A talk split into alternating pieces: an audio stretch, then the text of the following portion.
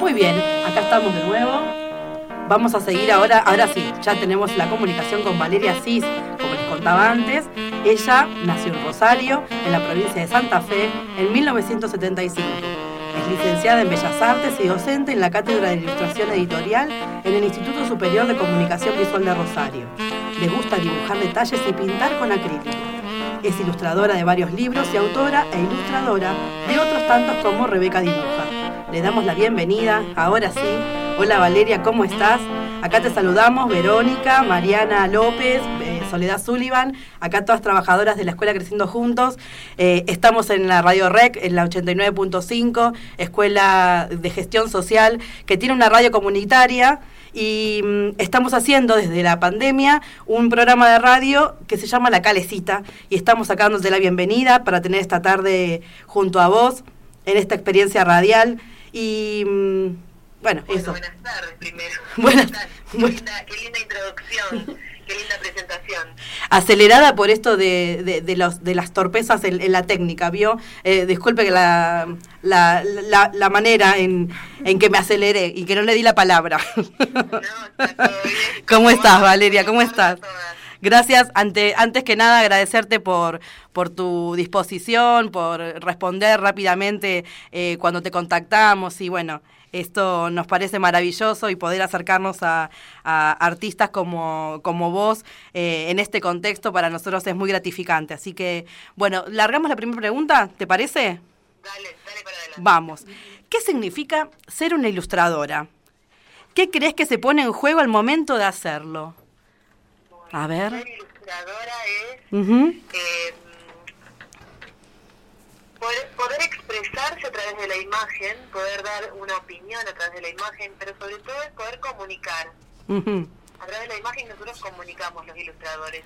Sí. Eh, hace un tiempo atrás se creía que el ilustrador era como un condimento del libro, como un- algo que acompañaba al libro. Y después con el tiempo se, se fue dando otro espacio, otro lugar a la ilustración, que también nos da a nosotros los ilustradores una responsabilidad muy grande, y que es ser coautores de los libros, porque muchas veces los libros, eh, las personas los eligen por el autor, por el texto, pero también se, se elige a través de la imagen, a través de la ilustración. Entonces, ser ilustrador es ser comunicador, fundamentalmente. Bien, bien, muy bien. Eh, ¿Cuál fue el recorrido que hiciste en tu formación para convertirte en una ilustradora de cuentos infantiles? Porque fue, fue el, eh, el área donde te desenvolves, ¿no? La, elección. ¿Cómo llegaste a ese momento de la elección? Bueno, mira, fue así. Yo estudié Bellas Artes, siempre supe que quería hacer algo en relación al arte, pero no sabía a qué me quería dedicar. Hoy yo cuando hablo con mis hijos les digo que tienen que pensar en que el trabajo que vayan a elegir sea algo que les encante. Tiene que ser algo que te encante. Eh, antes se, se consideraba que tenía que ser algo que te diera dinero, pero hoy en día se entiende que el dinero viene por añadidura eh, si vos estás haciendo algo que te encanta. Cuando uno le pone todo de sí, las cosas se- tienen que dar, indefectiblemente. Entonces yo estudié Bellas Artes y un día eh, la, la Escuela de Bellas Artes es en la Universidad de Rosario, estaba cerca de una librería muy grande. Y justo pasé por la librería, empecé a, eh, a ver los libros y digo, a mí me encantan los libros, me encanta leer y me encanta dibujar. Bueno, entonces tengo que hacer algo que tenga que ver con esas dos cosas. Entonces, en ese momento, yo soy un poquito más vieja, bah, no sé más vieja que quién, porque tal vez ustedes tienen mi edad. No, yo nací el mismo año que vos, quedé tranquila. Te compartí, pero somos teníamos, somos co- ¿cómo se dice? Co, cogeneracionales. Sí, Bueno, contemporáneas. Sí. No teníamos acceso a internet como tienen las personas hoy, que hasta en el celular tenés internet. Nosotras no. Ujú. Nosotros teníamos que ir a un locutorio o, o ir personalmente o mandar cartas por correo postal. Sí. Entonces, en la librería me fijé que en la segunda página de cada libro hay una parte que se llama eh, los datos legales de la editorial, ¿no? Entonces está todo lo de la editorial, la dirección, el teléfono, quién es el editor, hoy en día tenés la página web. Entonces empecé a copiar de las editoriales que más me gustaban de Buenos Aires, porque yo soy de Rosario y en Rosario hay muy, muy poquitas editoriales y en ese momento no había ninguna. Copié las direcciones de las editoriales de los libros y me tomé un colectivo y me fui a Buenos Aires. Como mi papá tenía una fotocopiadora en ese momento, le saqué fotocopias a unos dibujos míos y me fui a Buenos Aires. Entonces empecé a recorrer editoriales, pero nadie me quería recibir porque me decían, tenés que tener una entrevista. ¿Y cómo se pide la entrevista? Y tiene que ser por teléfono. Entonces me iba el teléfono publicado en la esquina y decía, hola, ¿qué tal? Quiero tener una entrevista. Entonces, bueno, ¿para cuándo quiere la entrevista? Y si puede ser hoy, bueno. Y así visitaba las editoriales. Después ya me avivé y llamaba de antemano desde Rosario. Y así fui haciendo como un recorrido hasta que surge el primer libro. Una vez que surge el primer libro, los otros como que se van enganchando porque los las editoriales te van conociendo, los editores también, empieza a haber como otra relación. Y hoy en día ni te digo con el tema de Internet, porque hoy en día ya estamos cerquita, cerquita, aunque no estemos viviendo en la misma ciudad. Claro. Así que un poquito ese fue el recorrido del principio de mi carrera. Bien, ¿y cómo te diste cuenta que, que lo tuyo estaba en esto de, de los libros, de dibujar para los libros?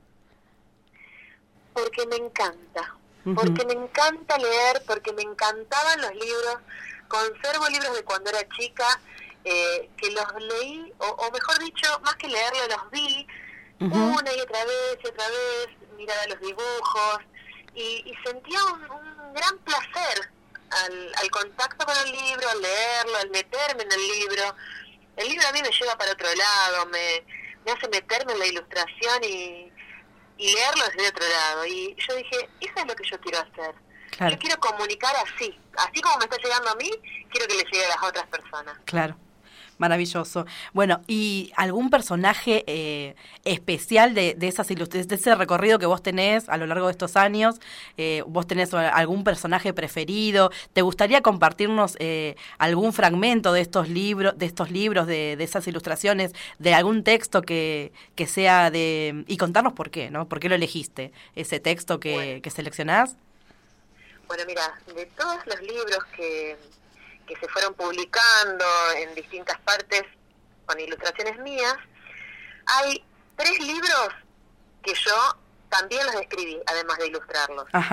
Porque en los momentos, la, profesión de ilustración es, a ver, yo trabajo de manera independiente, no trabajo con ninguna editorial en particular, sino con la que necesite de mis servicios. Cuando en un momento no hubo trabajo, empecé a pensar en historias mías dibujadas y después les puse texto, yo no me considero escritora.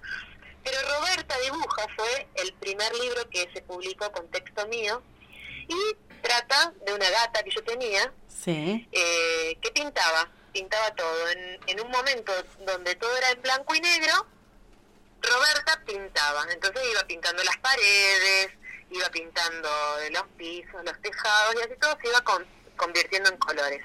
Porque en ese momento eh, cuando yo hice este libro, tenía acceso a un álbum de fotos de mi abuela, que era todo en blanco y negro. No sé si nos están escuchando los chicos en este momento, pero no sé si todos saben que antes la fotografía era solamente en blanco y negro. Después descubrieron la fotografía color, pero cuando mi mamá era chica, por ejemplo, no existía la fotografía color, era solo blanco y negro. Claro. Y yo pensaba que el mundo era en blanco y negro. pensaba que todo era en blanco y negro, no que la foto era en blanco y negro, sino que cuando mi mamá era chica todo era en grises. Entonces un poco así surge la idea de Roberta Dibuja. Eh, y hay una partecita que tiene que ver por ahí con algo más eh, metafórico, en realidad, ¿no? Porque todos los libros tienen una parte eh, literal, donde uno lee y entiende lo que se lee directamente, pero también siempre hay metáforas y hay eh, fragmentos o cositas que te van llevando a, otro significado, ¿no? A, lo que está queriendo decir el autor. Entonces, en un momento, bueno, viene contando el libro que Roberta empezó a pintar de, de cosa en cosa y de casa en casa, y dice, el color empezó a saltar de cosa en cosa y de casa en casa, y todo se fue tiñendo en ese momento yo necesitaba eh, explicar, contar de alguna manera qué es la ilustración para mí también. Para mí la ilustración es eso que va tiñendo todo, que va se va desplegando hasta hasta como de manera independiente, sin sin que yo lo quiera. Eh, sobre todo cuando yo pinto, yo eh, utilizo la técnica tradicional de acrílico sobre papel. Entonces, para mí, así es el proceso. Cuando yo estoy pintando, a veces pienso que no lo hago yo, que se hace solo, que el color se va moviendo solo y me parece algo mágico y hermoso. Y a veces cuando yo lo digo así, me escucho y digo, ah, pero puedo sonar que estoy re loca, pero yo te juro que es así, es el color es una cosa maravillosa, se va moviendo, va tiñendo y eso es lo que le pasaba a Roberta en mi dibujo, en mi libro de Roberta dibuja. Por eso yo quería, eh, siempre me quedó esta frase como esa cosa especial, ¿no? que el color empezó a saltar de cosa, de cosa en cosa y de casa en casa. Maravilloso, sí, hermoso, hermoso, gracias por compartirlo. Y te pregunto, esto eh, de, de mm, eh, la llegada del primer libro, la primera ilustración, esta, este recorrido que vos hiciste sobre tu biografía, ¿cómo, ¿en qué momento, vos crees que a partir de ese primer libro se transforma en tu, en tu profesión o, o vino más tarde? Mira, yo hice primero dos libros, en una editorial que se llama Libros del Quirquincho. Y fue cuando recién empecé a visitar editoriales. Esa editorial ya no está más. Eh, pero eran unos libritos muy lindos, muy eh, chiquitos, pero eh, así de tapa blanda. eran ediciones casi escolares, se coleccionaban. desde el año 96 97 más o menos que se publicaron esos dos libros, que fue La mujer barbuda y otros cuentos, y La princesa del, del poroto, que era de Patricia Suárez. Desde esa publicación en el 96-97 hasta el 2003, yo en ese momento ilustraba manuales escolares, estampillas, juegos, eh, revistas, hacía todo un poco, pero no libros, que eran lo que más me gustaba a mí. Entonces, en el año 2003, tendría que buscar cuál fue la fecha. El mismo día, pero no en, el mismo mes ni en la misma semana, en el mismo día a mí me llegó un encargo de un trabajo eh, de la editorial SM, que es una editorial que ya el año pasado eh, empezó como a, no estar mucho acá con presencia en Argentina, pero en ese momento recién llegaba. Sí. Y de una editorial Alfaguara de Puerto Rico. Las dos, el mismo día me confirmaron que yo tenía que hacer un libro estas cosas no pasan siempre, porque realmente es un libro, con suerte un libro por año yo hacía, pero en ese momento hacer dos libros a la par, después de tantos años de no hacer ninguno, yo estaba fascinada. Cuando me llega el mail y me llega el llamado telefónico, en ese momento yo me había ido a vivir sola, vivía con mi pareja, que ahora es mi marido, pero recién me mudaba y no conocía a nadie, y era en un pasillo largo. Cuando corto el teléfono, miro alrededor y yo quería saltar y festejar con alguien, estaba sola. Estaba sola. Entonces abrí la puerta del pasillo, que es el pasillo que después dibujé en Roberta Dibuja. Ajá. Roberta Dibuja se ve bien todo el pasillo, como era. Abro la puerta del pasillo y estaba la madre de mi vecina barriendo el pasillo y yo no, la conocía. Y salí corriendo y la abracé. Y me digo, la señora me miró y me dijo, felicitaciones, pero ni me conocía. Claro. Y la abracé. Era una cuestión así de adentro, ¿entendés? Quería festejar. Así que bueno, así pasó mi primer libro y creo que a partir de ahí dije, esto es lo que yo voy a hacer. No sé si siempre, no sé si toda la vida, pero por lo menos hasta ahora es lo que sigo haciendo, ilustrar libros. Hermoso, hermoso. Seguí haciéndolo porque es maravilloso el trabajo que haces. Y con eso paso, con eso paso a la siguiente pregunta que tiene que ver con, con qué materiales y soporte realizás tus trabajos. Bueno, mira, intenté porque muchos ilustradores a lo largo de estos años, la tecnología fue cambiando, muchos se mudaron al bando digital y yo no lo logro, no lo puedo hacer. Por un lado porque no me sale. Siempre pensé que hacer las cosas digitales era más fácil y mm. realmente no. Para mí es mucho más difícil. Y por otro lado porque me gusta, a mí me gusta la pintura, me gusta el olor de la pintura, me gusta el papel, me gusta equivocarme y tener que pintar encima. En ese sentido sí es más fácil lo digital, porque pones eh, un paso atrás y ya volvió para atrás y corregiste lo que hiciste mal. Eh, bueno, también tiene sus bemoles, ¿no? Lo digital. Pero me gusta el contacto con el material. Eh, a veces me trae dolores de cabeza, porque por ejemplo, Roberta fue mi primer, gat, mi primer gata, pero después tuve dos más. Hoy tengo dos gatas, Rita y Alicia. Y Rita y Alicia son muy desobedientes y se suben a mi escritorio. Y me ha pasado que me han tirado el café con leche arriba de un mm. dibujo que tenía que entregar. Y bueno, esas cosas, al ser en papel, es muy complicado. Así que hasta he llegado a lavar dibujos como pinto con acrílico, el acrílico una vez que se seca ya no se mueve. Entonces puedo lavar el dibujo en la casilla y, o, por ejemplo, modificar si quiero modificar algo. Claro. Así que de esa manera, a mí siempre lo, lo manual, lo, lo hecho a mano me, me gustó mucho más. Bien. Eh, y realmente es por una imposibilidad digital. Lo digital sería mucho más fácil para llevarme una tableta a cualquier lado y pintar, a donde yo vaya. Claro, bueno, en cambio tengo que llevarme los acrílicos. Sí, necesito otro despliegue. Bien, sabemos que Rosario se caracteriza, entre otras cosas, por su amplia oferta cultural. Infinidad de artistas rosarinos han surgido a lo largo de los años compartiendo su arte. ¿Crees que hay algo de cómo se vive en la cultura, en la ciudad y en la provincia de Santa Fe que ayuda a las, a las expresiones o les da fuerza en su formación artística y cultural? Contanos el secreto, Valeria, contanos. Algo pasa en Rosario.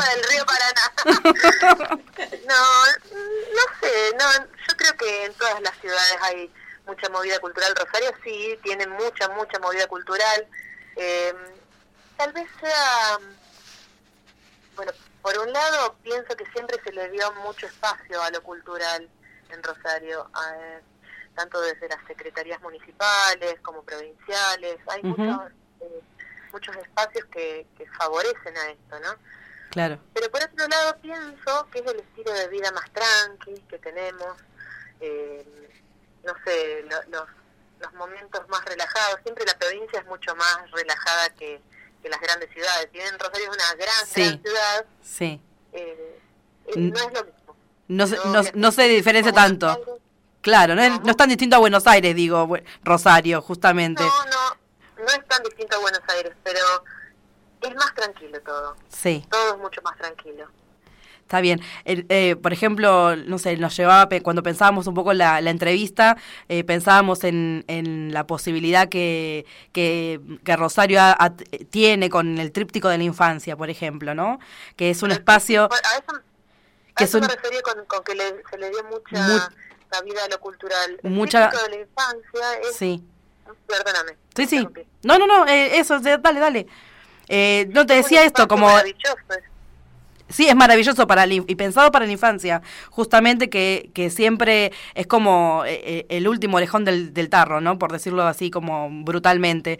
Como la, infancia siempre está relegada y siempre está, eh, en cambio, me parece como que la oferta que y la conexión que tiene que tiene el tríptico para los pibes y, y para los adultos también, porque es retrotraerse cuando uno vive la experiencia del tríptico, es retrotraerse a esos momentos de infancia, ¿no? Cuando éramos chicos y los juegos que había y las propuestas, los olores, las experiencias, es tan vivencial, es maravilloso ese espacio. Y por otra parte, bueno, tenía que ver esto que, te, eh, y ya te, te, digo la pregunta, em, si nos querés contar tu experiencia a partir del tríptico, porque vos tuviste una participación maravillosa también en ese espacio.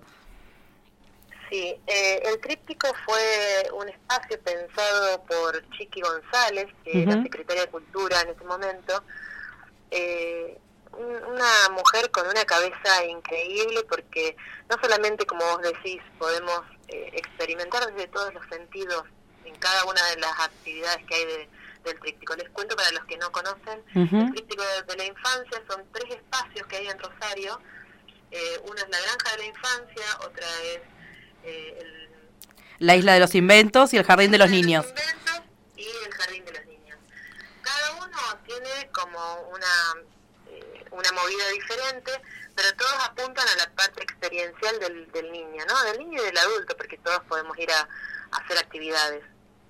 Eh, yo participé en el Jardín de los Niños, eh, en un año con unos talleres que se habían dado, pero la propuesta es no solamente sensorial y experiencial, sino que revalora y, cuenta a las nuevas generaciones, los artistas que pasaron por Rosario, por ejemplo, eh, se basa mucho en el arte de Bernie o de otros artistas plásticos de Rosario que realmente fueron maravillosos y los deja muy presentes a través de estas actividades, ¿no?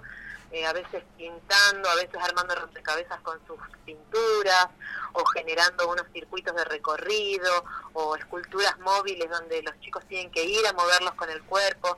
La verdad es que es una experiencia muy, muy linda y, no se agota, porque yo a mis hijos, por ejemplo, los llevé millones de veces y bueno, ahora ya son grandes, pero eh, siempre era una salida buenísima. Incluso para los que vienen a visitar Rosario, es un paso obligado, ¿no? No podés pasar por Rosario sin visitar el tríptico de la infancia.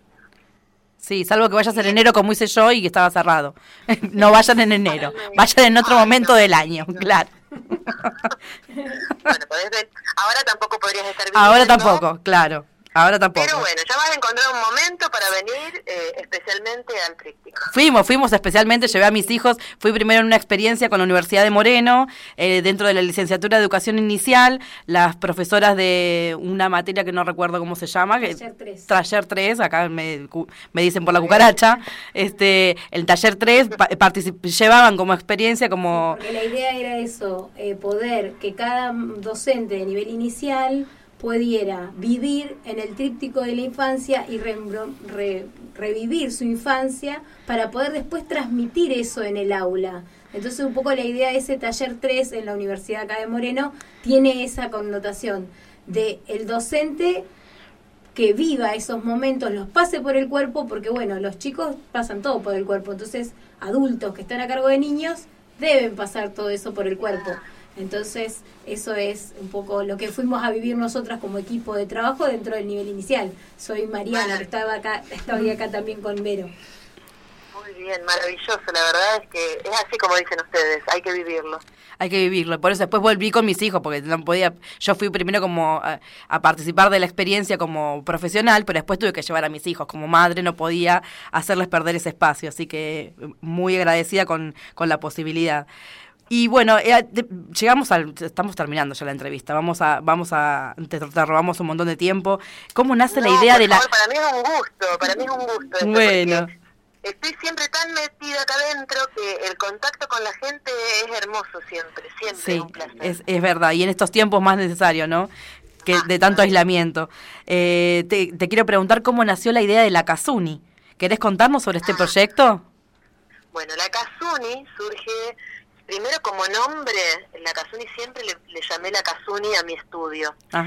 Eh, en el año 2006, Sonia Esplugas, que es una colega, eh, me enseñó que era un blog. Yo no tenía ni idea de lo que era un blog, para qué funcionaba, para qué servía, si yo ya tenía una página web. Entonces ella me explicó cuál era la diferencia entre un blog y una página web. Y le puse la Kazuni.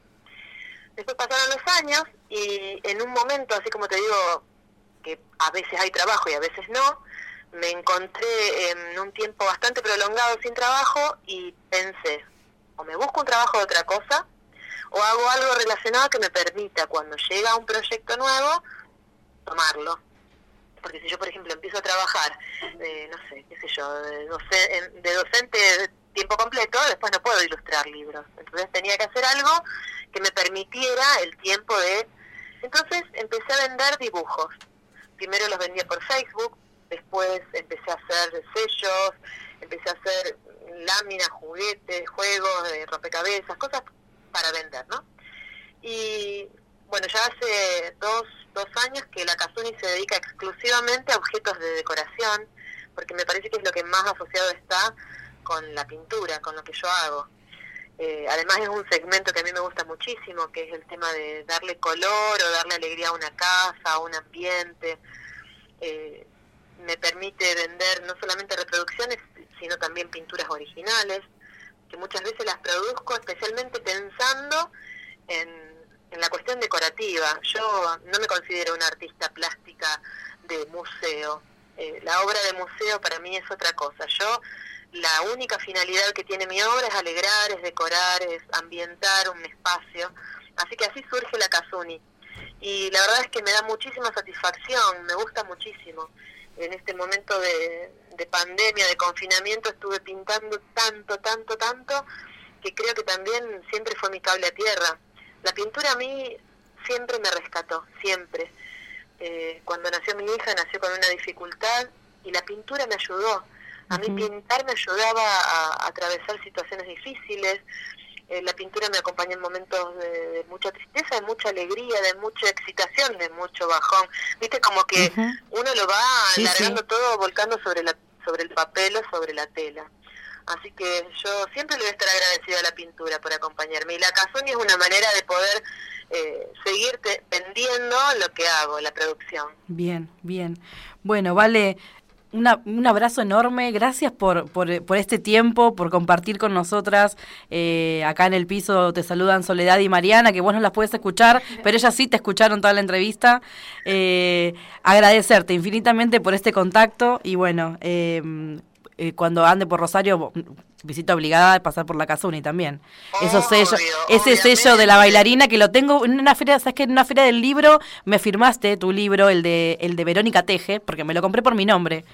Claro, porque yo me llamo Verónica, me compré Verónica Teje y me lo firmaste. Estabas, ese día estabas eh, haciendo firma de, libros y también me lo firmaste y me lo sellaste con el sello de la bailarina y me encantaría tenerlo. Así que cuando tenga oportunidad, este, voy a ir a buscar mi sello.